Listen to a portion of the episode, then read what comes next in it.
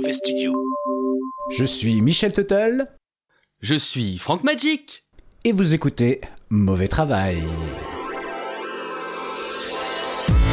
Frank Magic. Michel Tuttle. Mauvais travail. Frank Magic. moi. Michel Tuttle. Oh la vache, ça éclabousse. Encore plus d'abandon Ce manque d'humilité en face de la nature qui se manifeste ici me terrifie. Bordel, ils nous volent notre travail Michel Tuttle. moi. Mauvais travail. Frank Magic. C'est pour prouver qu'on peut prendre de l'antibiotique dans le barouche. Il y a trop de personnes qui disent ouais, on prend de l'antibiotique avec de l'eau. Bonjour à toutes, bonjour à tous et bienvenue dans Mauvais Travail épisode 16 intitulé The Greatest Mauvais Show on Earth. Et aujourd'hui malheureusement je suis seul car j'ai malencontreusement fait disparaître Frank Magic lors d'un gala de magie mais... Eh mais non, je suis là, moi, Michel. Ah, Oh, ah, ah, je suis là. ah, bah, ah bah oui dis donc, bah, comment ça va mon kiffrant, t'es là? Oh, ça va très bien, je suis chaud pour l'épisode 16, on est parti, mon gars. Ouais, alors juste avant le sommaire, je voudrais faire un peu de promo pour May, M-E-Y, qui a sorti un single en 2021, ça s'appelle Help, et vous trouverez ça sur toutes les plateformes de streaming. Alors c'est la prof de musique d'un petit mauvais, et elle a besoin qu'on lui envoie de la force parce que c'est vraiment cool ce qu'elle fait d'ailleurs. Elle devrait bientôt sortir un album, évidemment vous retrouverez le lien en description de l'épisode Streamez-moi ça fort. Et maintenant Francky, c'est l'heure du sommaire, n'est-ce pas? Exactement, c'est parti. C'est un épisode sur les joies du charlatanisme lorsqu'il permet de divertir son monde avec un mauvais dossier consacré à Monsieur Phineas Taylor Barnum, connu comme le plus grand showman, un pro de l'exploitation de l'humain et de l'animal. Pour couper un peu avec cet univers un peu glauque, on va jouer à un tout nouveau jeu. Une idée à toi, Michel, le Marie Popo Bispo. On reprendra le dossier Barnum, et puis je vous raconterai mon dernier rêve, encore une fois inspiré par le travail sur notre mauvais dossier. Et puis ce sera les tutos de Prunax et Clownax Non, non. Si, c'est le retour On nous a envoyé une archive inédite, alors on va vous la passer évidemment à la fin de cette émission. Et pour finir, pas de mauvais témoins, parce qu'on n'en a pas, à moins qu'on en trouve un d'ici le bouclage de l'épisode, on verra bien, ce sera la surprise. Avant tout ça, un artiste mauvais studio va faire son retour dans la séquence musicale, mais à présent, on va passer au mauvais travailleur du mois. À toi, Michel Tout à fait, et mon mauvais travailleur du mois est un Britannique de 74 ans du nom de Paul Bishop qui a vécu une aventure bien malheureuse lors de ses vacances dans la station balnéaire de Benidorm alors qu'il avait 63 ans. À mes yeux, c'est un magicien, vous allez voir. Un jour, alors qu'il avait mal calé son dentier lors d'une soirée bien arrosée au cidre, il vomit dans une poubelle, faisant ainsi disparaître ses dents. Un de ses amis témoigne. Quand nous nous sommes dirigés vers le, le prochain bar, mon ami s'est tourné vers moi et m'a demandé Euh, où- Où sont mes dents, bordel?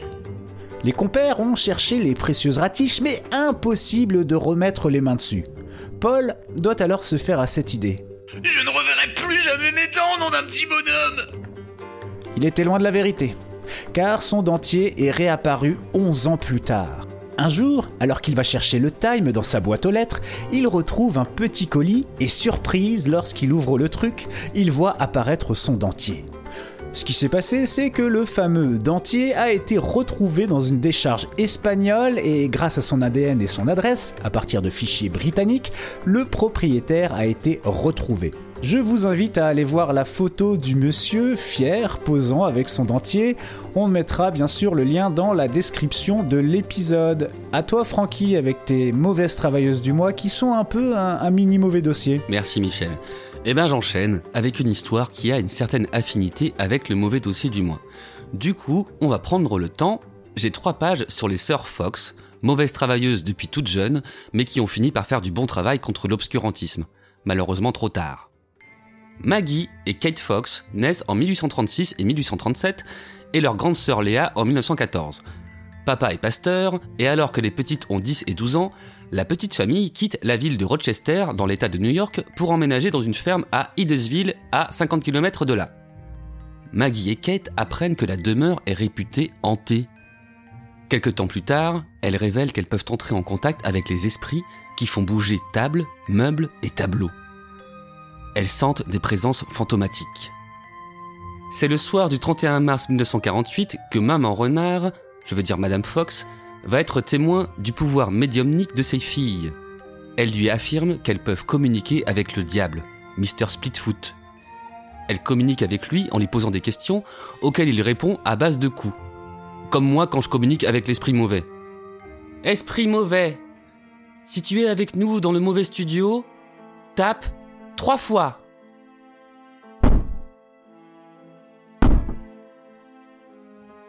Putain, Francky Michel, je te jure, c'est pas moi, j'ai pas bougé. Bah ouais, je sais, Francky, euh, c'est les boules quand même, les- les- enfin l'esprit mauvais. Bon, écoute Michel, n'aie pas peur. Les esprits, ça se Oh. manifeste quand on leur pose des questions. Il suffit de plus rien lui demander et l'esprit mauvais ne reviendra pas. Ok. Ok. Je reprends. Hmm. Revenons dans la chambre de Maggie et Kate où les deux sœurs offrent à leur maman, la veille du 1er avril, sa première séance de spiritisme. Première question posée par la mère, quels âges ont ses filles? Réponse 12 coups, puis 10 coups. Bonne réponse. Autre question, de combien d'enfants est-elle la mère? Réponse 7 coups. Bah non, elle en a 6. Elle repense à sa question et elle la reformule. Combien de vivants? Réponse 6 coups. Combien de morts? Un coup Effectivement, le septième enfant a bien existé, sauf qu'il est mort à l'âge de 3 ans. La toute première réponse était donc juste. Après ces questions dignes d'un agent de recensement, vient le moment des présentations. Les filles ont un système de code pour discuter avec les défunts. Le nombre de coups peut désigner des lettres de l'alphabet. C'est ainsi que l'esprit frappeur révèle son identité. Charles B. Rosma, colporteur, assassiné dans cette maison, dont le cadavre repose dans la cave. C'est de là que viennent les coups. Les mois suivants, avec les voisins, le père fouille le sol de la cave pour trouver le corps. Selon Wikipédia, ils finissent par découvrir du charbon de bois, de la chaux vive, des cheveux et, après expertise, des ossements humains. Il n'y a aucune source dans l'article à ce sujet, et cette découverte n'est pas mentionnée dans d'autres médias, notamment dans le podcast Les Sœurs Fox et l'invention du spiritisme de l'émission Autant en importe l'histoire sur France Inter, que je vous conseille. Par contre, on entend les deux jeunes filles s'amuser des fouilles de leur papa. Toujours est-il que, sous l'impulsion de leur grande sœur, Maggie et Kate monnaient leur service de médium et au fil des années, elles deviennent de plus en plus populaires et elles popularisent le spiritisme. Il y a bien sûr des sceptiques qui les soupçonnent de produire les sons elles-mêmes. Un scientifique met au point un appareil qui produit le même son et qu'on peut cacher sous une robe. Leur réputation s'affaiblit, notamment après que le rédac-chef du Boston Courrier propose, en 1857, la somme de 500 dollars pour quiconque saura produire des phénomènes spirites en présence de trois scientifiques de Harvard. Les sœurs Fox participent au test, dont je n'ai pas les détails, et elles échouent. Ce que l'on a appelé l'enquête de Cambridge a démonté d'autres acteurs du mouvement spirit pour qui cet échec est dû à l'ignorance des lois de la science mentale et magnétique de ces couillons de profs de fac. Les deux sœurs ont une vie de plus en plus merdique. Vous en saurez plus en écoutant le podcast que j'ai cité. On mettra le lien en description. C'est bien foutu, bien interprété, c'est intéressant. Avril 1886, alors qu'elles passent la cinquantaine, un article du New York Times les présente comme les fondatrices du spiritisme. Le titre The Rochester Rappings, The Fox Sisters and the Beginning of Spiritualism. Traduction Les coups de Rochester, les sœurs Renard et les débuts du spiritualisme.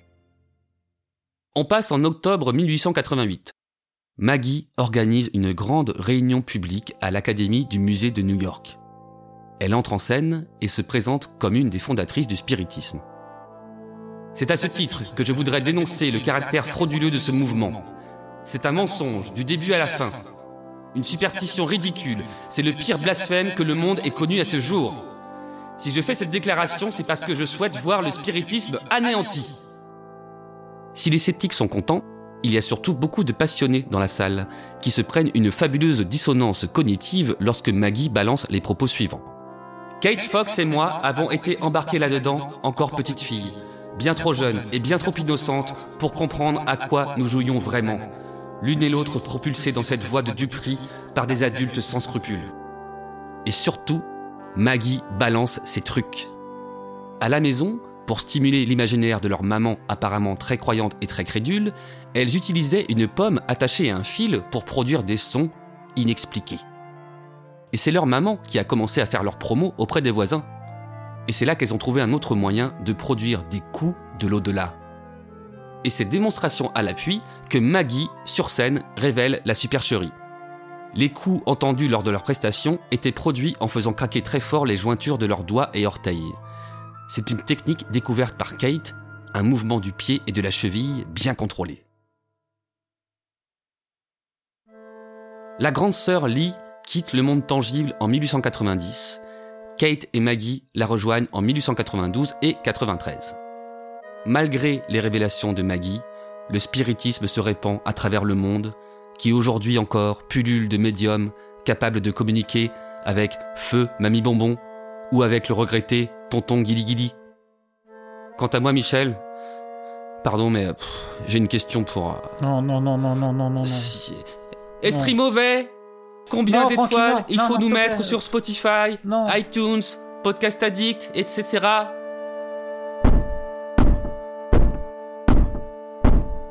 Le maximum, quoi. Je dis ça au cas où un jour il passe à 10 étoiles maxi. Ouais, 5 étoiles, ça nous permettra d'être mis en avant par les algorithmes qui ne savent pas encore euh, nous écouter. Euh, Sinon, ils nous mettraient eux-mêmes 5 étoiles. Merci, esprit mauvais. Tu vois, Michel, il est mauvaisement mauvais, alors c'est un esprit gentil. Ça fait plaisir. Eh oui. Donc, dans cette émission, nous éviterons d'invoquer le bon esprit. Ça pourrait se retourner contre nous. Ah bah ça tombe bien là parce que avant d'entamer notre mauvais dossier, on va passer à une séquence vraiment pas très bon esprit. Tout de suite Francky, je vais te le dire sans détour, on s'est fait clasher. Ouais. Un artiste qu'on a, qu'on a bien aidé se retourne contre nous. Il s'agit de Wycliffe Jambon qui tire à tout va sur nous et sur tous les artistes mauvais studio.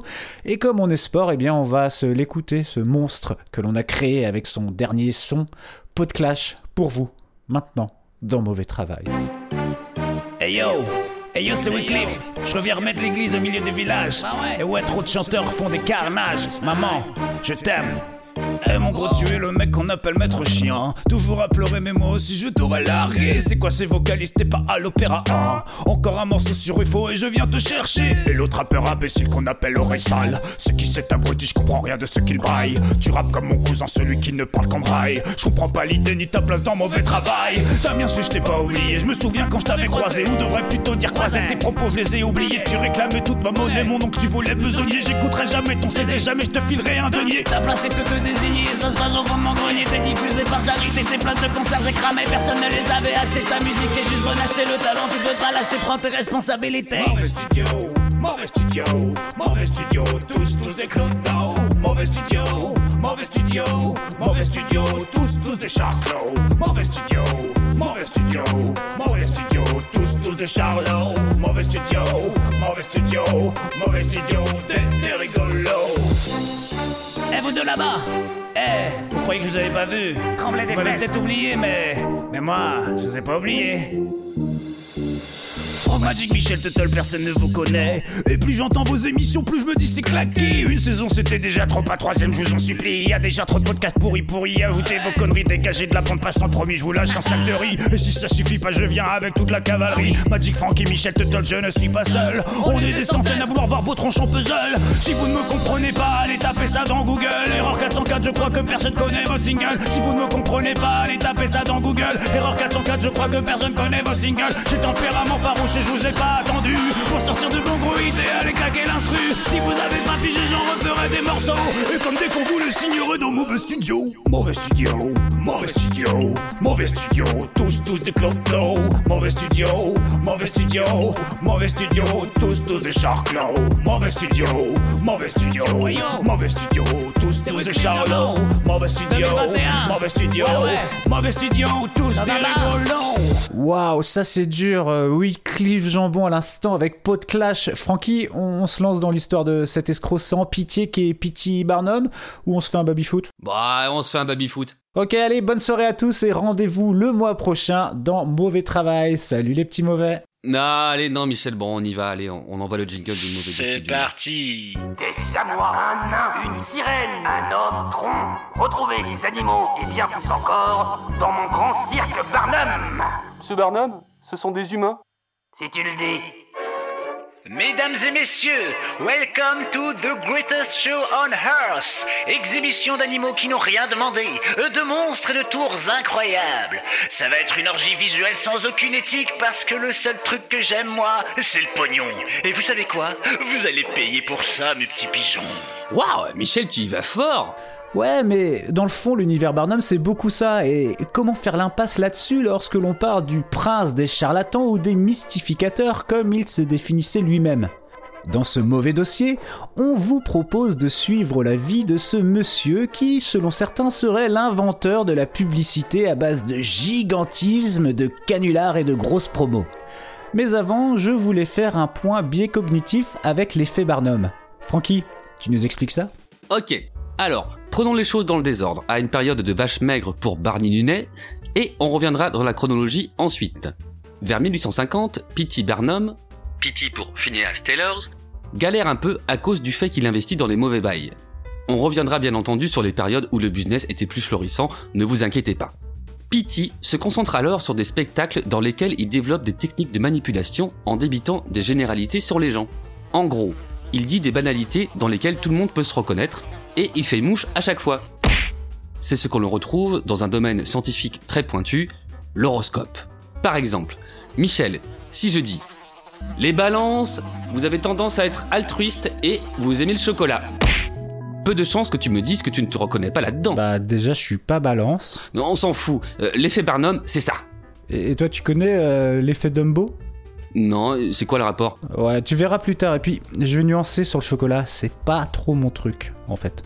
Hmm, Bah, tu vois Michel, tu es l'exception qui confirme la règle. Non mais je pense que les auditeurs, eux, ils ont compris. Les petits mauvais, vous aimez écouter des podcasts pédago rigolos. Allez Michel, parle-nous de Pity. Ouais, par contre, ça risque d'être plus euh, pédago euh, scandalo que rigolo, ok? Ok. Alors c'est parti. Phineas Taylor Barnum naît le 5 juillet 1810 à Bethel, dans le Connecticut. Il est donc cancer et aime probablement le chocolat. Il meurt le 7 avril 1891 et est connu pour être un entrepreneur de spectacles américain. Son père était fermier mais a également été épicier, tailleur et cabaretier. En gros, il servait du vin et de la nourriture. Son grand-père maternel, Phineas Taylor, de qui il tient son prénom, était propriétaire, juge de paix, mais aussi charlatan de loterie. Les chiens ne font pas des chats. Tout à fait. Pity, le petit, lui, à la mort de son père en 1825, se trouve un taf d'épicier chez un membre de sa famille et devient brasseur. C'est d'ailleurs à ce moment qu'il découvre les spectacles de montreurs d'animaux et le théâtre. En 1828, son grand-père lui dit Mon petit Pity, ça te dirait de revenir à Bethel histoire d'ouvrir une épicerie avec tonton Alanson Taylor Bah ouais, grave, j'ai des idées pas déconnantes, histoire de faire de la grosse boula. C'est mot pour mot sa réponse. Il s'y applique donc et le moins qu'on puisse dire, c'est que ça fonctionne très bien. Il baptise ça Temple of Fortune. Ouais, Pity s'est trouvé là un talent impressionnant pour faire croire aux gens qu'ils gagneront des gros lots à tous les coups. Bah ouais, 100% des gagnants ont tenté leur chance, tu connais. Il vit dans une ambiance calviniste hardcore. Le calvinisme est une doctrine à la gloire de Dieu, souverain en toutes choses. Barnum fonde en 1829 son propre journal The Herald of Freedom, Le messager de la liberté. dans lequel il critique les tentatives sectaires d'union entre l'État et l'Église.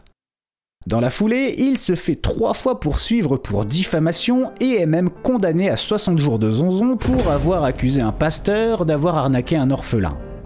En 1829, il épouse Charity Hallett, tailleuse, il s'installe à New York et donne naissance à quatre filles. Bon, il est temps d'entamer les choses sérieuses. Pity, alors âgé de 25 ans, commence fort par l'acquisition de l'afro-américaine Joyce Hetz. Ouais, à l'époque, on achète des gens. Ouais, on est en 1800 et l'esclavage est encore très loin d'être aboli. Une belle époque de merde, quoi. Bref, on sait peu de choses sur Joyce, à part qu'elle était l'esclave d'un certain John Ace Bowling et était déjà exhibée à Louisville dans le Kentucky. En 1835, elle est vendue à deux promoteurs et elle est présentée comme ayant été la nourrice de George Washington. Mais ça ne rapporte pas. Alors, elle est vendue à Barnum. Les affiches du sombre spectacle de Barnum annoncent Joyce S est sans aucun doute la plus étonnante et intéressante curiosité du monde. Elle était l'esclave d'Augustine Washington, le père de George Washington, et a été la première personne à mettre des vêtements sur l'enfant encore inconscient qui, après des jours et des jours, a conduit nos héroïques pères à la gloire, à la victoire et à la liberté. Pour utiliser ses propres dires, quand elle parle de l'illustre père de ce pays, elle l'a élevé. Joyce S est née en l'année 1674 et a, par conséquent, atteint aujourd'hui l'âge surprenant de 161 ans. Lorsque Barnum l'exhibe, elle est à l'aube de sa vie et presque complètement paralysée. Certains rapportent qu'elle peut quand même parler et raconter des histoires sur George Washington bébé. Selon ces mêmes sources, elle gagne 1500 dollars par semaine. Il paie bien tonton Barnum. Par la même occasion, il gagne en popularité. La presse de l'époque doute néanmoins. Euh, 160 ans, c'est c'est quand même beaucoup, non? Barnum décide alors que lorsque Joyce sera morte, on fera faire une autopsie publique. Normal. L'année suivante, Joyce passe l'arme à gauche et chose promise, chose due, la malheureuse est autopsiée devant un public de 1500 personnes au New York City Saloon pour 50 centimes l'entrée. Le docteur en charge du boulot déclare Cette femme avait environ 79 ans. C'est quoi ces conneries? Ah bah ça alors.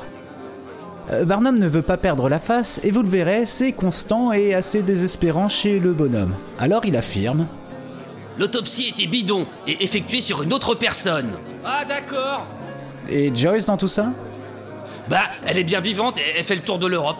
Tout s'explique. Ouais, je sais Il se rétracte plus tard en admettant que c'était un canular.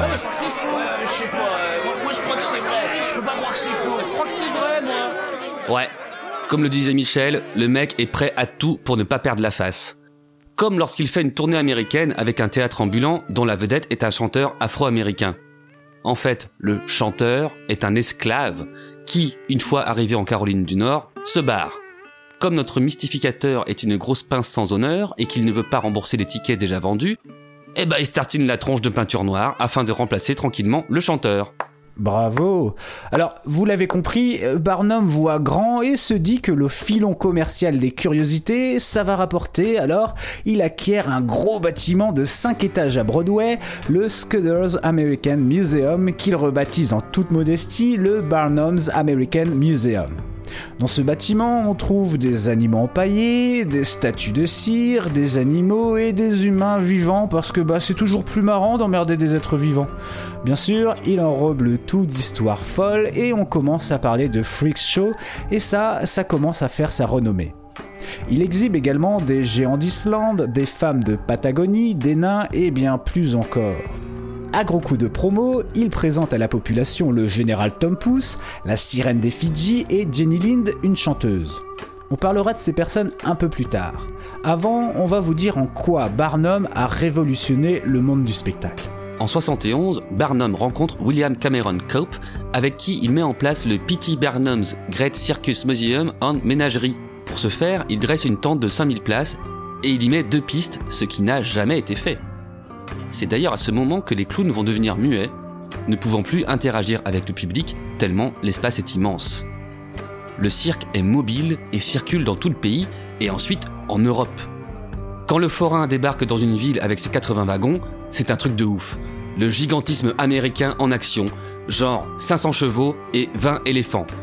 Alors Michel, maintenant, on va présenter les acteurs de ce show surdimensionné. Ouais, et on va voir que Pity est vraiment un mec bien car il utilise, enfin, il emploie des personnes venues d'Europe ou des États-Unis, des personnes avec des particularités physiques spectaculairement exploitables et qui, selon les oui-dire, seraient très bien payées et très heureuses de faire partie de l'aventure Barnum car sans cela, elles ne seraient pas du tout considérées. Ouais, là j'ai quand même un doute, Francky. Bah, euh, je sais pas. euh, en tout cas, ce qui était cool pour ces gens, c'est qu'ils avaient un peu leur jingle, tu vois, avec euh, le petit roulement de tambour en intro et tout. euh. Enfin, en tout cas, moi, c'est comme ça que je le vois. Alors, euh, d'ailleurs, on va le faire comme ça. Ok. C'est parti, roulement de tambour. On commence par le général Tom Pouce, de son vrai nom Charles Sherwood Stratton. Il est atteint de nanisme, ses parents sont pauvres et Barnum leur propose de l'embarquer à New York alors qu'il n'a que 4 ans. Inspiré par un recueil de contes des frères Grimm, il lui donnera son nom de scène, Général Tom Pouce. Charles apprend à chanter, à danser et devient une star de l'époque.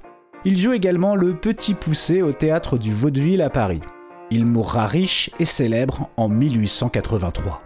Effectivement, selon les divers articles trouvés, Charles aurait eu une vie plutôt riche en jouant pour la reine Victoria et d'autres grands de ce monde.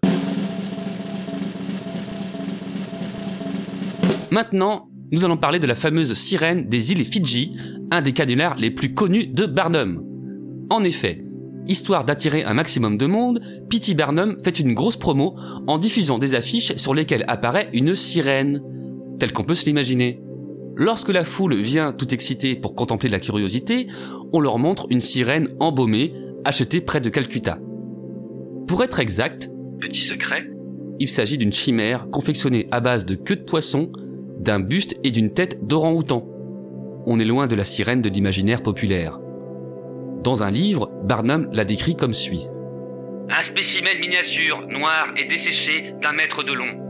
Sa bouche était ouverte, sa queue était retournée et ses bras étaient levés, donnant l'impression qu'elle était morte dans d'atroces souffrances. Nombreux sont les gens qui se sont précipités pour admirer la sirène, mais quelques sceptiques échaudés par le canular Joyce S., la femme de 161 ans qui en avait finalement 79, ont émis de sérieux doutes sur la véracité du spécimen.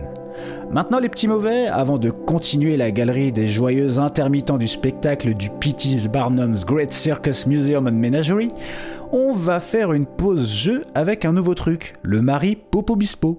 C'est parti Oui C'est le Maripopo Bispo de Michel. Et voici la nouveauté Mauvais Travail avec un jeu judicieusement appelé le Mari Popo Bispo qui, vous l'aurez peut-être compris, est un cousin du Mari Popo Poppins, mais au lieu de mélanger film et chanson, nous allons mélanger film et chanteuse ou chanteur ou actrice ou acteur. Et Francky, aujourd'hui, tu auras deux challengers. Gilbert McIntosh, qui est, qui est pas loin de toi apparemment. Salut Gilbert, comment vas-tu? Oh, je vais bien les jeunes, je vais bien. Il est Ah. avec moi dans mon mauvais studio. Eh ben dis donc. Et le deuxième, Arthur Red Ring, Red Green, je vais y arriver. Tu vas bien Arthur? Bah écoute, euh, ça va, tranquille. Impeccable en tout cas pour cette Ah, soirée. Impeccable. Alors sans plus attendre et comme la tradition le veut, nous allons tester les buzzers. D'abord Francky. Ensuite euh, Gilbert McIntosh. Oh, agressif. Et enfin Arthur Red Green. Oh, joli, merci à vous. Et on va pas tortiller, on va commencer directement et on va envoyer le jingle. C'est parti C'est le chanteur, chanteuse, acteur, acteuse, de Michel.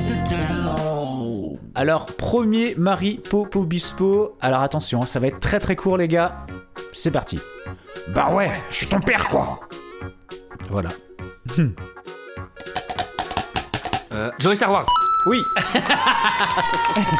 Eh, ça c'est les Belges. J'allais le dire. Ah, tu allais les dire, mais tu ne l'as pas dit. Ça me rappelle d'ailleurs le, Ouais. ouais, ça me Ouais. d'ailleurs la, la fameuse création de DJ Zebra, Joey Star Wars, qui a été à écouter. Deuxième, dans ce film, notre héros, un mec super carré et super négatif, assiste à un séminaire qui a pour but de changer sa vie. Au lieu de dire non à tout, il doit répondre l'heure qu'il est partout dans le monde en se bouchant le nez et en commençant sa phrase par Radio Rélor J'ai, je crois- j'ai la rêve du film, mais pas de la. Alors le film, tu dirais C'est qui Le film, je dirais Yes Man. D'accord, et un chanteur qui, qui, qui finit souvent ses morceaux par... euh, Radio Rélor Ça, je vois pas du tout qui c'est par contre. Quelle heure est-il en paradis Quelle heure est-il Ah, euh, ok. Alors, euh, Yes Manu Chao. Oui Oh, Oh vache. oh lolo. Ah, merci. S'est pointu quand même un peu. euh. Ah, bah, Ah c'est ouais, pointu. je, je Ah ne trouvais pas le nom du chanteur en fait. Le film, oui, mais pas le chanteur. Ouais, pareil. Ouais, je crois qu'on avait tous le film, mais. Ah ouais, non, non, mais moi j'étais ailleurs. Moi j'étais, euh, j'étais- pas en tout cas dans un pays hispanique. hein. non plus. Euh, désolé, c'est l'accent. Alors attention, Ouais. troisième Marie Popo Bispo en 2048, alors que notre héros ne se déplace qu'en triporteur et qu'il est un petit canaillou. Il, ne se sent pas vraiment à sa place sur Terre et rêve souvent de Mars. Obsédé par cette idée, il décide de se faire implanter un souvenir factice d'une société bizarre spécialisée dans ce domaine. Alors j'ai le film. Oui, j'ai le film aussi. Est-ce que vous avez- vous avez l'acteur Euh, Petit canaillou Ah, alors, euh, euh... Attends, bah. Ah, Arthur, t'as un truc Alors je vais tenter AI euh, Bourville. Non, Petit Canaillou, le triporteur. Euh, Bah, en fait, c'est euh, Total Recall le film. Oui, c'est Total Recall le film Ah, et Petit. Canaillou. un, ac- un mais, acteur Petit français qui Canaillou. est malheureusement décédé et qui disait Petit Canaillou. Petit Ah, je vois plus qui c'est, moi. Petit Canaillou. Ah, Arthur? Total euh, Darry Crawl. Oui Ah, Un point pour Arthur C'est remonté, loin. euh. T'as une remontée de, de Petit Canaillou en fait, je connais pas bien cet acteur qui, qui m'est Euh, très sympathique, moi mais non que je connais le dans 40 euh, ou cinquantaine de films de, bah, dans les seconds rôles, hein, où on est vraiment dans les petits rôles. Ouais, c'était vrai pas. Ouais, c'était Oui. second couteau. Alors quatrième, attention, ça va aller vite et il y en a que 8, hein, c'est un jeu qui va aller très vite. Alors attention, c'est parti. Je voudrais balancer un slam sur un mec qui s'appelle Antoine Marshall. Il est tranquille au volant de sa deux chevaux et appuie fort sur la pédale. Mais un enfoiré en Rolls Royce le percute et c'est pas banal. Ah bah c'est certain que comme ça, ça va marcher beaucoup plus mal. Grand corps, euh, le cornio. Ah, c'est ça. L'idée là, le grand. Le grand, Le grand corps. cornio malade Ah, on a les deux en même temps. Un point pour Francky, un point pour Arthur ou quoi Ouais, un point pour chacun. Ouais, un ouais, point on pour va chacun. accepter, Arthur, quand même, il a, il a ouvert la voie. Le grand corneau malade. J'ai craqué sur la limitation de Bourville, là, je- j'en pouvais déjà plus. Allez, attention, déjà la cinquième. Alors là, il s'agit d'un film euh, d'une série de sous-genres torture porn. Alors attention, c'est parti. Tu oublieras les horreurs de ce jeu, de ce tueur au puzzle, quand tu devais décapiter ton pote pour aller chercher les clés dans son cerveau pour pas crever. Ah ouais, non, mais. La roue et saut. Euh, La en fait, je l'avais, mais il fallait. il- En fait, la règle, c'est qu'il faut attendre qu'il fasse le titre, qu'il termine le titre. Ah, et mais c'est pour ça merde. que j'ai buzzé. Parce que je l'avais aussi, la Rousseau. J'avais trop envie de jouer. Ah, moi, je comprends. on l'avait tous les trois, Ça m'est ouais. déjà arrivé aussi de, de Pardon. passer les règles. Bon, alors je le referai plus. Mais euh, on va dire un, un point chacun parce que tu l'avais aussi Oui. finalement, donc un point chacun. Ouais, et c'était le sixième épisode, c'est La Rousseau 6, hein, voilà. Ah ouais. ouais. Ah, la roue saucisse. Et oui. c'est- et c'était le mieux, c'était le meilleur. Alors numéro 6, notre héros se sent bien mal. Autrefois connu pour être une star du cinéma d'animation et guitariste pour un groupe casqué, le lapin à dreadlocks est très soupçonneux. Ouais, il pense que sa femme, Jessica, le trompe. Le studio engage donc un privé pour découvrir qui se cache derrière cette histoire pas très chic. Au passage, on se souvient tous de cette réplique dite par le méchant à la fin du film. Oui Arthur? Euh, Bob Rabbit? Non, non, non, non, non. C'est un guitariste plutôt funky. Ah, attends, attends. Parce que j'ai Euh, peau de Roger Rabbit maintenant. Pour Ça c'est bien, ça c'est bon. Mais le En chanteur, fait, euh, je, vois, vois pas. je vois pas le lien entre euh, le titre du film et Nile Rodgers. Eh ben, qui veut la Ah, peau qui veut la Ah, si, de qui Nile Rabbit Oh là là, il y avait un... eh, bon, allez, j'ai envie de mettre un petit point pour Gilbert aussi, là, qui avait l'air de l'avoir. Allez. Ouais, il a percuté, je l'ai vu, j'ai vu dans ses yeux. Il l'a vu dans mes yeux. moi, il a, il a 30 Il l'a cm vu. de moi et j'ai vu ses Ouais, je, voudrais, je voudrais pas qu'il en ait sa dose de ce jeu. Alors euh, voilà. Exact. Pour les amateurs de Un pub. point pour Gilbert. Oui. Alors, septième avant-dernier, Marie. Euh, oui, Marie Popo Bispo, putain, je vais me perdre. Euh, Jack Torrance, gardien d'un hôtel l'hiver, sa femme Tamara, qui est assez timide, et son fils Danny s'apprêtent à vivre de longs mois de solitude euh, car l'hiver arrive et ils vont vite se retrouver isolés parce que l'hôtel est loin dans des routes escarpées. Danny, qui possède un don de médium, est effrayé à l'idée d'habiter ce lieu. Il en parle à sa mère et celle-ci répond Et alors? Mais qu'est-ce que ça fait? Alors moi, je pense que j'ai pas la règle de la Arthur. chanson. hein. Shani Mae. Non, non, non, non, c'est c'est une femme, elle s'appelle de son vrai prénom Tamara. Ah, ok, attends. Ouais. Shining. Shi- Shining Bien joué, Franck. Shining. Ah, elle s'appelle Shine Oui, elle s'appelle Sham. Ah, j'avais pas la ok. référence. Ben moi non plus, mais euh, j'ai compris. Donc euh, là, là, Francky, pour l'instant, tu écrases la concurrence et c'est le dernier Ah. Marie Popo Bispo. Je, je compte sur, euh, sur, sur l'ami euh, Gilbert. Il est chaud, Gilbert. Une équipe de tournage s'aventure sur le fleuve Amazon au Brésil pour tourner un documentaire. Tout va bien jusqu'à ce que l'équipage embarque à bord une aventurière, Yolanda, chasseuse de l'un des plus grands serpents du monde, l'anaconda. Le nouveau passager qui venait d'avoir 18 ans et qui était beau comme un Frankie détourne le bateau vers une région où ces animaux abondent. Ce qu'ils y découvrent n'est pas un serpent ordinaire, mais plutôt un prédateur mortellement dangereux qui semble impossible à vaincre. Yolanda est téméraire, mais bordel, c'est pas ça le plan. Elle doit pas mourir sur un rafio, non, non, elle doit pas mourir sur un rafio, elle doit mourir sur scène.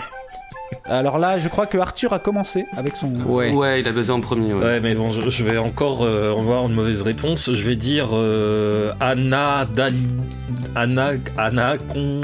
Anna Dalida, je sais pas. Non, non, non, non, tu y es presque, tu y es presque, tu es presque. Je pensais être Dali, Dali d'Anaconda, moi j'aurais Ouais, j'aurais dit ça aussi. Ouais, Arthur était plus proche. Après- Euh, je, je vais demander une Ouais. réponse parfaite. Vas-y, Arthur, tu peux, Ah, tu peux y retourner. C'est pas Dali, Dali d'Anaconda Euh, non, mais il Euh, était parti sur Anna. An- Anna Lida Non, bah te- euh, rajoute une petite syllabe. Anna Dila. Anna Dalida Conda. Anna Lidaconda. Anaconda. Lida Ah, Anaconda Lida Ouais, bon, allez, Oh, euh. réponse collégiale. Allez, on met un point pour tout le monde. Euh, Gilbert, Arthur, Franck. En fait, t'as- t'as réussi à nous faire un jeu de mots uniquement sur le da. Ouais, quoi. puis alors il était difficile à trouver celui-là. hein. T'es un escroc sur ce coup-là, Michel, t'es un putain Bon, d'escroc. arrêtez, vous voulez le voir ce film Tu le ou garderas pas au montage, Vous ça, voulez tu pas le le voir garderas ce au Oh, on l'a vu ce film, hein. je l'ai vu plein de fois. Ouais, eh bien on va compter les points. Hein et ben en fait Ouais. finalement c'est assez serré entre Francky et Arthur. 6 pour Hmm. Francky, 2 pour Gilbert, Ouais. 5 pour euh, Arthur. Et donc c'est Ah. Francky qui gagne Merci à tous Merci les gars Merci pour votre bonne humeur Ah, j'espère vous retrouver bien vite parce que c'était cool. C'était court mais c'était bon. Euh, Arthur, un petit mot euh, au petit mauvais. Un petit mot pour les petits mauvais avant de quitter. Je me suis bien débrouillé, donc ça va. hein. Il y, a, il y a vraiment pire comme score. Du coup, tu partageras. Voilà, je partagerai avec la femme de l'amitié. Voilà, merci et euh, Arthur. Gilbert, est-ce que tu as un petit mot pour les petits mauvais Eh bien, euh, après cette deuxième défaite euh, sur deux participations, je dirais que j'en ai vraiment ma dose. Oh On putain. comprend. Moi, je vous invite à, je vous, je vous invite à, à penser, à écouter cette voix. Elle vous rappellera peut-être quelque chose. Euh, eh ben, écoute, euh, merci, merci, merci, merci à tous. Et, et tout de suite, Francky, nous, nous allons repartir du côté du cirque Barnum, n'est-ce pas? Absolument, on est parti pour continuer la, la galerie des, des collaborateurs du monsieur. Allez, on envoie le jingle. Alors, je sais pas vous, mais j'en ai vraiment ma dose de ce Covid. Mais ça va, toi, t'es comme moi, t'es vacciné. Des chamois, un nain, une sirène, un homme tronc. Retrouvez ces animaux et bien plus encore dans mon grand cirque Barnum. Ce Barnum, ce sont des humains Si tu le dis. Nous continuons d'explorer la galerie de collaborateurs du plus grand showman, P.T. Barnum.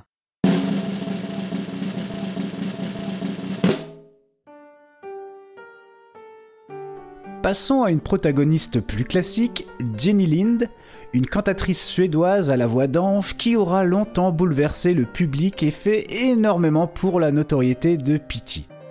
À 10 ans, elle assure 400 représentations à l'Opéra Royal de Stockholm. Elle est l'élève du compositeur Adolf Fredrik Lindblad qu'elle considère comme son père. Plus tard, elle taille la route, ça l'éloigne des avances de son papa mentor. En 41, elle met en pause sa carrière pour des raisons de santé.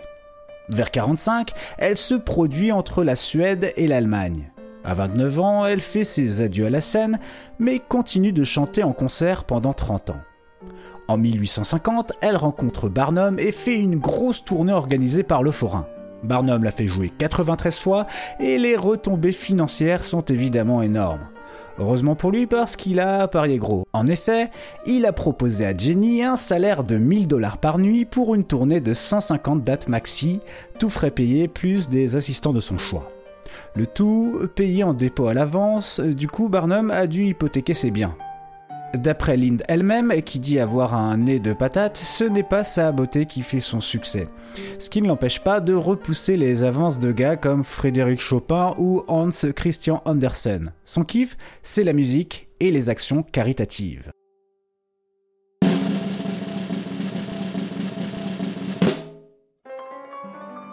Continuons maintenant avec l'histoire de Cheng et Eng Bunker, nés dans le Siam, la Thaïlande actuelle, dont les parents sont d'origine chinoise. Il s'agit de deux frères siamois. Des jumeaux fusionnés symétriques réunis par une partie de leur corps au cours du développement embryonnaire, à savoir au niveau du sternum et du foie pour Cheng et Eng. Sachez que c'est de là que vient le mot siamois puisque je vous le donne Émile, ils sont nés au Siam. Rapidement, ils sont repérés par Robert Hunter, un marchand écossais qui, comme Barnum a fait avec le général Tom sera invité par Hunter, avec l'autorisation de ses parents, à participer à une tournée d'exhibition en Amérique et en Europe. Nos deux jumeaux sont de caractères différents. Heng est agréable mais taciturne, il aime jouer aux échecs. Cheng, lui, est plus petit, agressif, aimant boire et entraîner son frangin dans les bas-fonds de New York. En 1839, ils deviennent américains et changent leur nom pour Bunker. C'est à ce moment-là que Barnum débarque dans leur vie en demandant aux médecins qu'ils croisent de se prononcer sur une éventuelle séparation. Barnum publie leurs opinions dans la presse locale, puis demande l'avis sur les conséquences légales de la séparation à des avocats. Il fait tout un Barnum autour de ça. C'est d'ailleurs à cause de lui que l'expression faire tout un Barnum existe. Merci Francky, film déduction. Bah dis donc. Merci Michel. Il fait donc tout ce Barnum pour que tout le monde donne son avis afin de créer le débat pour toujours plus de publicité. Parce que, faut pas se mentir, une séparation, pour le business de Barnum, ça n'a aucun intérêt. Vers 1843, les frères deviennent fermiers en Caroline du Nord et épousent deux sœurs. Vous imaginez bien que la vie à quatre, c'est compliqué. Du coup, ils achètent deux maisons et établissent un planning histoire de visiter les deux femmes à tour de rôle à base de trois jours chez l'une et trois jours chez l'autre.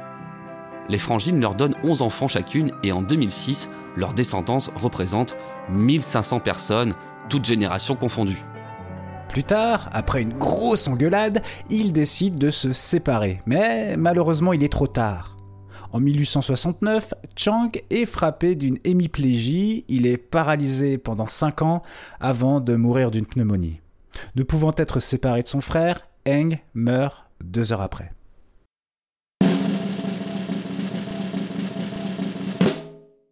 Le prince Randian, également affublé de surnoms tels que l'homme serpent, l'homme tronc, la chenille humaine, le cigare humain ou même le torse vivant, est un artiste de cirque américain d'origine guyanaise.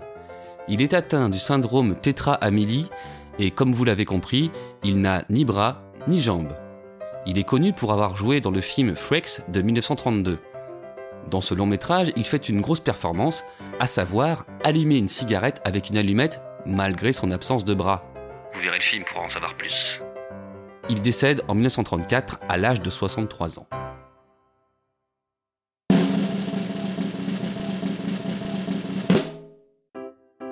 Un personnage emblématique du cirque Barnum est Jumbo.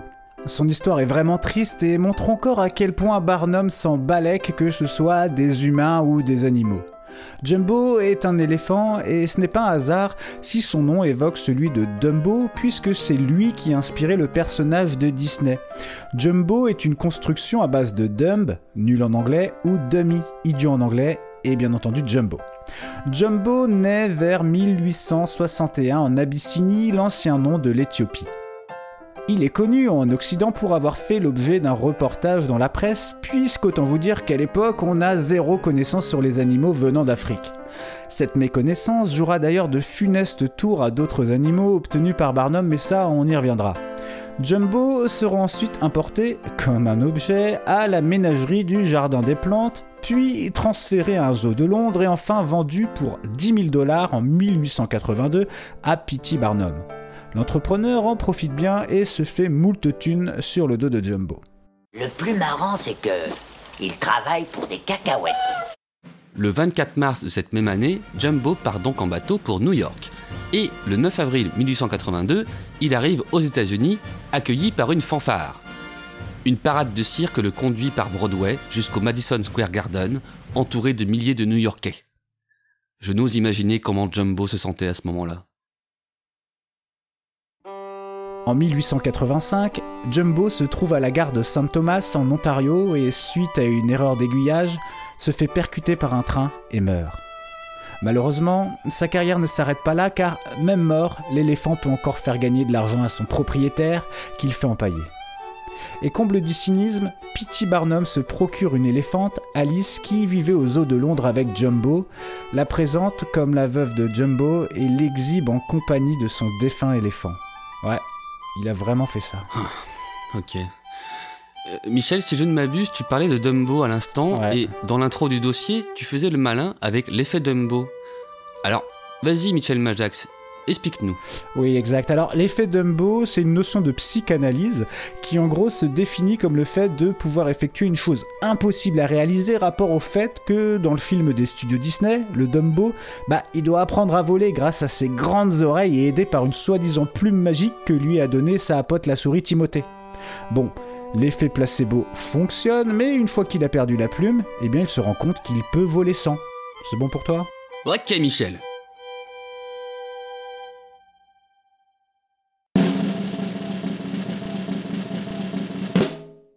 Nous allons conclure sur les pauvres protagonistes de l'univers Barnum, en sachant qu'il y en a encore beaucoup, mais qu'il faudrait une autre émission pour en parler. Barnum crée un des plus grands aquariums de l'époque, et comme monsieur voit les choses en géant, il fait capturer des baleines blanches, donc a priori des belugas, au Canada, pour les mettre dans son musée. Il ignore les habitudes des cétacés. Rien n'est adapté, que ce soit la profondeur des bassins ou la salinité. Du coup, les belugas meurent et Barnum publie des notices nécrologiques dans les journaux en annonçant le nom des nouveaux arrivants. Le mec fait feu de tout bois, tout ce qu'il peut rapporter, il le fait. Le fameux musée prendra feu ultérieurement. Alors, avant de conclure sur cette histoire, j'ai quand même envie de casse dédier les personnes qui ont croisé le chemin de Barnum et qui l'aura bien utilisé, comme Julia Pastrana, dite la femme singe à cause de sa pilosité, Isaac Sprague, dit le squelette humain à cause de sa maigreur, Frank Lentini, affectueusement appelé le monstre humain, car né avec un jumeau parasite, du coup il avait trois jambes, Schlitzy, surnommé Pinheads, tête d'épingle à cause de sa déformation physique, car il avait un tout petit crâne et une grande mâchoire. Et je vais terminer avec Grady Franklin Styles Jr., surnommé l'homme homard à cause d'une malformation congénitale des mains caractérisée par l'absence de plusieurs doigts, donnant à celle-ci l'aspect de pince. Pour en terminer avec l'histoire de Barnum, vers 75, il s'associe avec un rival de l'époque, James Anthony Bailey et son Great London Circus and Gangers Royal British Menagerie. Il meurt le 7 avril 1891. Bailey, lui, continue de diriger le Greatest Show on Earth avant de lui-même mourir en 1906. En 1907, les frères Ringling rachètent le Barnum and Bailey Circus. Et en 1919, fusionnent le nom avec leur troupe qui devient le Ringling Bros and Barnum and Bailey Circus, qui inspira Miley Cyrus pour son nom. C'est faux. En 1937, John Ringling North prend le contrôle de l'affaire, puis en 1943, il lâche le bise à son cousin Robert.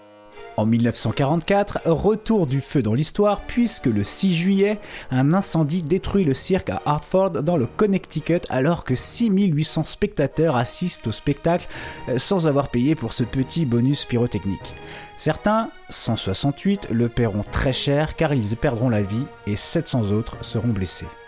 En 1947, l'année de naissance de David Bowie, ça n'a rien à voir mais ça fait toujours plaisir, John Ringling North reprend le contrôle du cirque.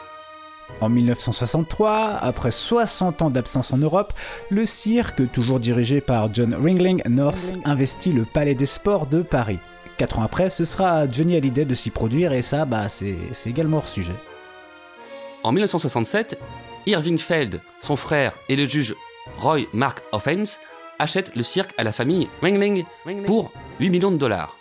Prenez des notes, car 4 ans plus tard, c'est Mattel qui achète le cirque pour 40 millions de dollars pour ensuite le re-revendre à Irving Feld en 1982. Le cirque, dont le spectacle repose en grande partie sur les perfs réalisés avec des animaux, est confronté pendant des années aux associations et organisations de défense des animaux qui réussissent à faire interdire le spectacle dans certaines villes. En 2014, après 14 ans d'années d'action en justice, Feld Entertainment obtient 25,2 millions de dollars de dédommagement de groupes d'activistes. En mai 2016, la direction du cirque décide d'enfin retirer les éléphants du programme et ceux-ci sont envoyés en Floride au Ringling Bros and Barnum and Billy Centers for Elephant Conservation, lequel avait été établi en 1995. Le cirque cessera ses activités en mai 2017. PETA réagit à l'annonce de la fermeture par un message sur Twitter. Victoire Après 36 ans de protestation, Ringling Boss Circus va fermer. Qualifiant le spectacle de The Saddest Show on Earth, le spectacle le plus triste sur Terre. Pour conclure, on va évoquer trois films qui parlent de cet univers, chacun à leur façon. Alors d'abord, celui qui est historiquement le premier à montrer les coulisses de l'exploitation humaine des freak shows et à s'intéresser à ces gens, c'est le bien nommé Freaks de Todd Browning, sorti en France en 1932 sous le titre La monstrueuse parade. Le deuxième, que je n'ai pas vu, The Greatest Showman de Michael Gracie, sorti en 2017, donne une vision idéalisée de Monsieur Barnum lui-même, interprété par Hugh Jackman qui a porté le projet. Citation de Hugh. Ah, j'ai j'ai beaucoup lu sur lui. Il n'existe pas moins de 35 livres en anglais sur Barnum et, et toutes ces versions ne donnent jamais vraiment le même éclairage sur lui. C'est pour ça que nous avons décidé, Michael Gracie et moi, de ne pas coller à la vérité historique. Le problème, c'est qu'apparemment, le caractère empathique et éthique du type est très loin de l'idée qu'on peut s'en faire maintenant qu'on a fini ce dossier. Dans ce film, Barnum est présenté comme un philanthrope qui s'est sorti de la pauvreté, lui et sa famille, un mec paternel et bienveillant. Ah, nous n'avons pas cherché à gommer ses travers, mais si Barnum était un baratineur de génie, un battleur hors pair, même s'il a été très critiqué pour s'être servi des, des gens monstrueux, des handicapés, son action a été révolutionnaire. Tous ceux qui l'ont accusé d'exploiter les phénomènes de foire, la femme à barbe, les frères siamois, l'homme le plus grand du monde ou Tom Pouce, le nain le plus petit du monde, il a ouvert des portes, il a fait sauter des verrous et montré au monde des personnes qu'on cachait jusqu'à là, parce qu'elles étaient considérées comme des rebuts de la société, des, des malédictions divines. C'est Barnum qui a mis en lumière ces parias. Il les a fait briller et les a rendus célèbres. La reine Victoria a même reçu Tom Pouce à Buckingham Palace. Merci Hugh Jackman pour cette réflexion. La prochaine fois que je ferai faire des claquettes à un cul de jatte en public pour 2 francs 6 sous, je lui dirai qu'il me remercie de le faire briller. Je lui dirai que grâce à moi, quand les gens regarderont son parcours, ils auront besoin d'un pare-soleil. Enfin bref, je passe au troisième film que je ne vais pas trop vous dévoiler, que j'ai vu tout récemment au ciné et que je vous conseille vivement, Nightmare Alley de Guillermo del Toro, adaptation du roman Le charlatan de William Lindsay Gresham. On y rencontre un mec au passé flou qui rencontre un genre de P.T. Barnum, mais joué par Willem Dafoe. Et ça se passe au XXe siècle, dans les années 40. C'est beau, c'est thriller, il y a presque du fantastique, mais il y a surtout des mentalistes. Et à la fin, on se rend compte que c'est Bradley Cooper qui joue le premier rôle. Ça change vraiment la tête rasée avec la moustache. Putain, tu l'as spoilé? Ah ouais Non, c'est vrai? Ah ouais Non. Bah si. Tu peux pas faire ça au petit mauvais. Mais non, mais je te promets, en fait, dès le début, c'est lui, c'est juste que moi, je m'en suis rendu compte qu'au générique de fin. Ah, d'accord. Ah ouais T'es sûr, hein? Euh, j'ai pas reconnu. euh, Non, j'ai rien révélé du, du film. Allez-y. Ok, euh, allez-y, hein. vous avez pas été spoilé apparemment. Moi, je prends aucune responsabilité, hein, je te le dis. Ah ouais, t'inquiète. Merci Francky euh, pour ces recommandations spoil euh, et ciné. Ah ouais. Euh, après ce mauvais dossier, on va voir où t'ont emmené tes rêves. Alors, euh, c'est parti Ah ouais. Le rêve de Francky. C'est un rêve qui commence sur une petite musique entraînante et guillerette. Ah oui, elle est guillerette, cette musique. C'est le premier élément dont je me souviens. Cette musique, englobante, prenant tout le décor. Mais non, elle ne prend pas le décor, elle est le décor. Oui, au commencement, ce rêve n'est que musique. Drôle de sensation. À la 27e seconde, une voix céleste se fait entendre. La lumière vient petit à petit, et à la musique s'ajoute le décor, tout à fait visuel. Je suis au milieu d'une chambre joliment décorée, avec des meubles en bois peint de couleurs pétantes et de beaux coussins moelleux à dentelle comme j'aime. Mais je me rends compte qu'en guise de mur, je suis entouré de barreaux. Et puis, derrière ces barreaux, je distingue du monde une foule de spectateurs qui m'observent avec de grands yeux curieux. C'est à ce moment qu'à la musique s'ajoutent les voix autour de moi. C'est incroyable. C'est un bon Francky. Francky, le cobaye poisson soif, pour vos yeux grands ouverts ce soir, va mettre son corps au service du spectacle. J'aperçois l'homme au porte-voix. Il porte un chapeau très haut de forme qui est équipé de deux bras à mi-hauteur, des bras humains qui expriment l'humeur du monsieur. Je suis Philécras Trésor Barbuck, exclusivement ce soir dans votre bled de plouc. Les bras du chapeau de fil et crasse se mettent à applaudir. Applaudissez-moi À présent, Francky va vous divertir avec ses incroyables capacités de résistance aux effets secondaires du glou-glou magique. Un trou se forme au milieu de la pièce, une table de bistrot s'élève dessous le sol. Sur cette table, trois grands verres remplis de liquide, un jaune, un rouge, un violet. Francky va boire un de ces trois glou-glou magiques. Et après, qu'est-ce qui va se passer, hein? Moi-même, j'en sais rien. Je n'ai pas de libre arbitre. Je suis le jouet de Phil Barbuck. J'ai quand même le choix du verre. Je prends le verre au liquide jaune parce que ça mousse, on dirait de la bière. Allez, bois, mon Francky. Églou, églou. À peine j'ai vidé le verre, je ressens des picotements dans l'épaule droite. Ça fait des bulles. Une grosse bulle poilue émerge de toutes ces bulles. C'est une deuxième tête qui pousse. Et me voilà face à un deuxième moi-même. Salut Francky Euh, salut Francky. Je sais pas quoi te dire, je, je te connais par cœur. Incroyable, n'est-ce pas? Mesdames et messieurs, qui parmi vous oserait boire un de mes glouglous magiques? Chiche On a un cobaye Monsieur, vous allez avoir l'honneur d'être mené au plateau par la femme à deux culs C'est-à-dire qu'elle a surtout trois jambes, mais Phil Barbuck préfère vendre ses culs. Pendant qu'elle amène le courageux spectateur vers ma cage, moi et ma deuxième tête, on se regarde. On est tous les deux un peu perturbés par cette gracieuse créature. C'est les jambes. Celle du milieu est parfaite. Elle est là dans la cage, tout près de nous. Cette tension redescend dès que nous levons les yeux vers le spectateur qu'elle nous a amené. C'est Gérard, Gérard Depardieu. J'ai pas fait exprès, c'est mon rêve. Bon alors, c'est parti pour le glouglou magique. Je prends le rouge, on dirait un grand cru de Bourgogne. Monsieur, laissez-moi le temps de chauffer la salle T'inquiète, c'est fait. Justement, tu m'as donné soif. Gérard se saisit du verre et le descend avec gourmandise. Monsieur a la soif d'un ogre. Il a pas le sens de la mise en scène. C'est de la matière brute. Ça me plaît. Je vais l'engager. La réaction de Gérard à son glouglou magique ne se fait pas attendre. Il se met à blanchir. Ses yeux deviennent jaunes. Sa bouche toute verte. Et son nez, déjà bien gros et rouge, à la taille d'une balle de tennis. Regarde-moi ce beau pif de clown épicurien. Chers spectateurs, ce soir, c'est bien une nouvelle recrue pour le prodigieux cirque Barbuck. Alors, c'est quoi son truc à mon nouveau Gugus? Je suis Gérax, et j'aime les plaisirs de la vie. Alors, y a quoi pour se faire du bien dans cette cage? Oh, mon copain Francky, je te vois double alors que je suis pas encore bourré. Gérard avance vers moi, les bras ouverts. Allez les gars, venez dans mes bras, c'est l'heure de la tétée. Je l'esquive, je cours vers la table. Je me saisis du troisième verre, au liquide violet qui ressemble à du rhum arrangé au lardon, et je le descends cul sec. En un très court instant, je me sens aspiré, comme la chasse d'eau dans les trains. J'adore ce genre de réveil en pleine tension dramatique. Je pense à ceux que j'ai laissés dans mon rêve, qui viennent de me voir disparaître sous leurs yeux incrédules. Bah, t'es où, Francky T'inquiète Filou, je prends sa place.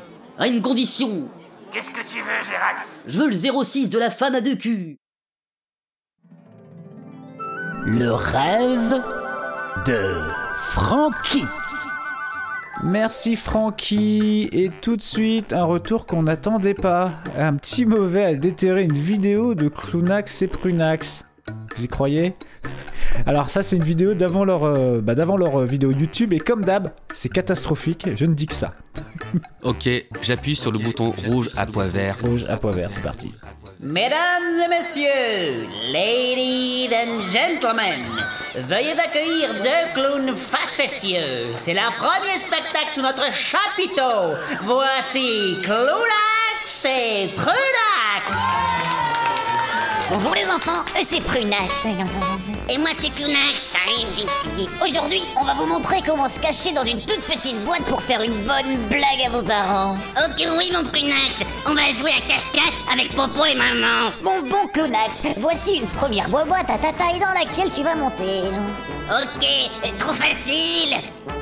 Maintenant que Clunax est bien en place, les enfants, il s'agit de le faire rentrer dans la toute petite boîte à côté. Juste là. Celle-ci Mais, mais, mais c'est pas possible T'inquiète, j'ai toujours une petite astuce, mon Clunax.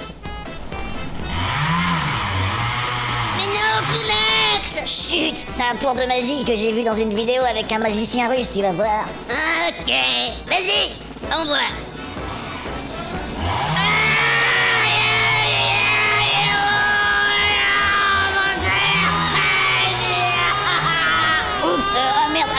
non merde, euh, la boîte fallait là. Oh, euh, ça, ça, c'est une jambe ça. Euh, Cl- Clownax, euh, on se retrouve la, la semaine prochaine pour un nouveau numéro si on n'est pas viré. bah, ça pique un peu là. Ils sont où les enfants? Je vois plus rien. Petite fille, petit garçon, c'était le dernier spectacle de nos clowns facétieux. Veuillez applaudir Clownax et Prunax